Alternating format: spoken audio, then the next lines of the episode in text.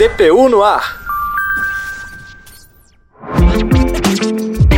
Olá, seja bem-vinda, seja bem-vindo a mais uma edição do DPU no ar. Seguimos juntos a partir de agora, eu, Talita Guimarães e Ademar Rodrigues. E aí, Ademar, tudo bom?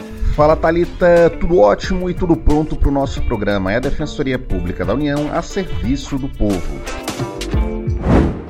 Uma equipe com servidoras e defensoras que integram o Comitê Altamira da DPU foi para a reserva extrativista do Rio Xingu, no Pará, acompanhar reuniões sobre acordos com comunidades atingidas pela construção da usina hidrelétrica de Belo Monte. Foram necessárias 10 horas de barco para conseguir chegar no meio da floresta amazônica. A nossa repórter Maria Rita Ferreira acompanhou a comitiva e agora conta mais sobre essa experiência.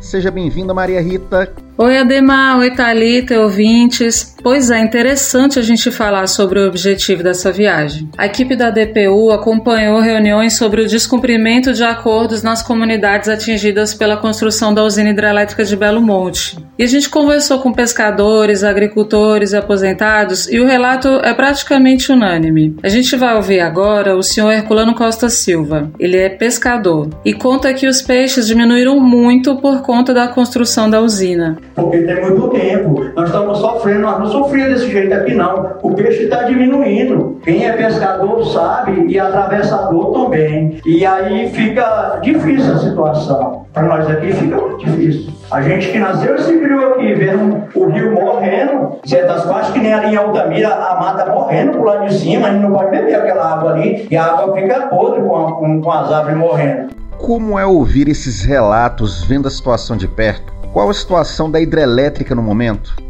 É sempre muito impactante, pessoalmente, ver a realidade dessas comunidades. Essas pessoas precisam lutar por direito que é garantido e faz parte de um acordo já fechado. A Defensora Pública Federal, Elisângela Machado, fez parte da comitiva e explica sobre a quantidade de violações de direitos humanos registradas em Altamira. Em Altamira, né, a gente fala que reúne várias complexidades, né? Inclusive foi isso que ensejou a criação do Comitê Altamira para poder acompanhar todas essas situações né, de graves violações de direitos humanos que a gente tem aqui na região. Belo Monte é uma enorme violação, né? são vários impactos que não estão sendo adequadamente mitigados, impactos que se renovam a cada dia. Maria Rita, qual foi o público-alvo dessa ação? Quem a DPU atendeu? Talita, a prioridade foi acompanhar comunidades ribeirinhas extrativistas. Então, a equipe da DPU apresentou eixos de atuação coletiva e serviços individuais, como o BPC Loas. O Comitê Altamira foi criado em 2000 2021, justamente para atuar no contexto dos desdobramentos da instalação da usina hidrelétrica de Belo Monte. De lá para cá, o grupo conseguiu algumas vitórias, como o pagamento de indenização aos moradores do bairro Jardim Independente 1, que foram impactados com problemas estruturais. Eram 194 famílias que estavam sofrendo sérios problemas. Esse é um assunto que não se esgota, né? E a DPU segue atuando no caso.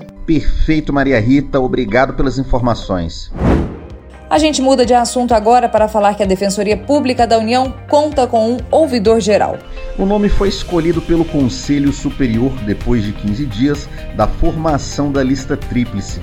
Quem acompanhou todo o processo eleitoral foi o repórter Guilherme Simer.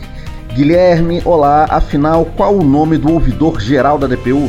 O candidato escolhido pelo Conselho Superior é Gleidson Renato Martins Dias. Olá Demar, olá Talita. Pois é, essa é uma boa notícia considerada como um marco temporal na história da DPU. Gleidson Renato Martins Dias é doutorando e mestre em Direito. Ele nasceu em Pelotas, no Rio Grande do Sul, e possui um currículo extenso na defesa dos direitos humanos. O agora ouvidor-geral atuou com tema no Tribunal de Contas do Estado e na Procuradoria-Geral, e foi também um dos coordenadores do Movimento Negro Unificado. Nós conversamos com Gleidson e ele diz estar muito feliz com o desafio. E a expectativa é de muito trabalho. Até chegar na nomeação do ouvidor geral, o processo foi longo. A primeira resolução que previu o cargo de ouvidor foi publicada em 2012 e de lá para cá isso não saiu do papel até 2021. Depois que a comissão eleitoral foi montada, foi marcada uma audiência pública para a escolha de nomes para a formação da lista tríplice entre os quatro candidatos. O documento foi enviado ao Conselho Superior da DPU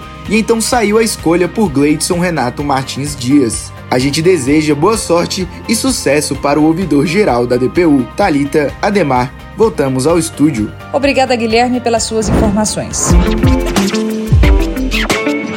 Essa foi mais uma edição do DPU no Ar, uma produção da Assessoria de Comunicação Social da DPU. Obrigado pela sua companhia e até a próxima.